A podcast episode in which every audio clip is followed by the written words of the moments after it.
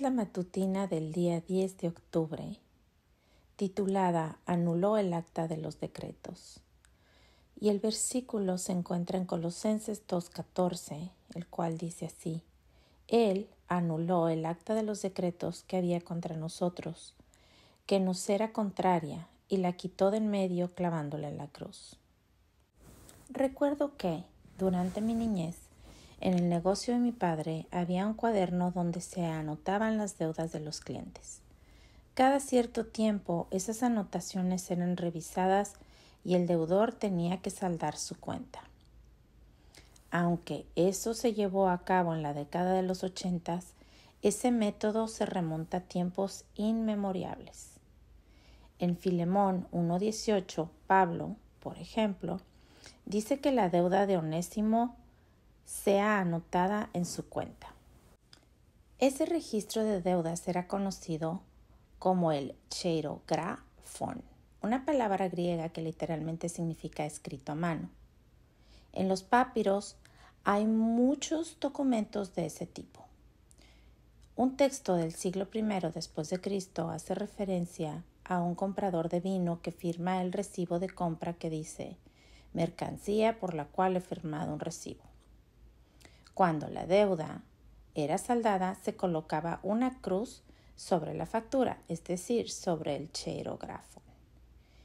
Pablo, que disfrutaba presentando el Evangelio usando las expresiones y el lenguaje común de la gente, toma la metáfora del cheirografón y la aplica a nuestra experiencia espiritual.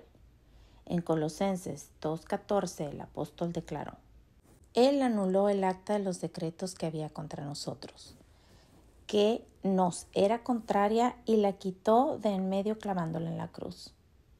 Algunos cristianos suponen que el acta de los decretos era la ley y concluyen que Jesús clavó la ley en la cruz. Sin embargo, Pablo no está hablando de la ley, sino del documento de la deuda que había contra nosotros.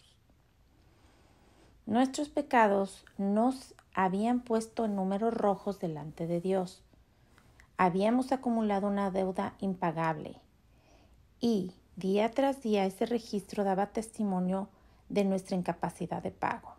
Entonces, viene Cristo, toma la factura generada por nuestros pecados y la clava en la cruz, es decir, le puso la marca que indica que nuestra deuda fue saldada, que nuestra cuenta quedó en cero.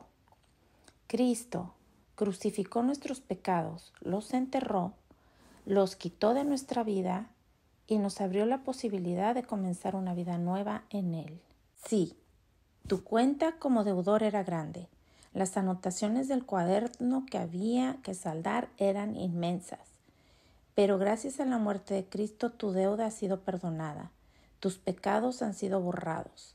El registro que había en tu contra quedó completamente anulado. Padre bendito, te damos gracias en esta mañana porque tú tomaste esa cuenta que acumulamos, no solo por nacer en este mundo de pecado, sino porque a través de nuestra vida hemos errado tantas veces, Señor. Agarraste esa cuenta y la anulaste con tu muerte en la cruz. Te pedimos, Padre bendito, que no nos separemos de ti. Quédate en nuestra mente, Señor quédate en nuestro corazón y ayuda a que nunca nos separemos de ti. Todo esto te lo pedimos en el nombre de tu Hijo amado Jesús. Amén.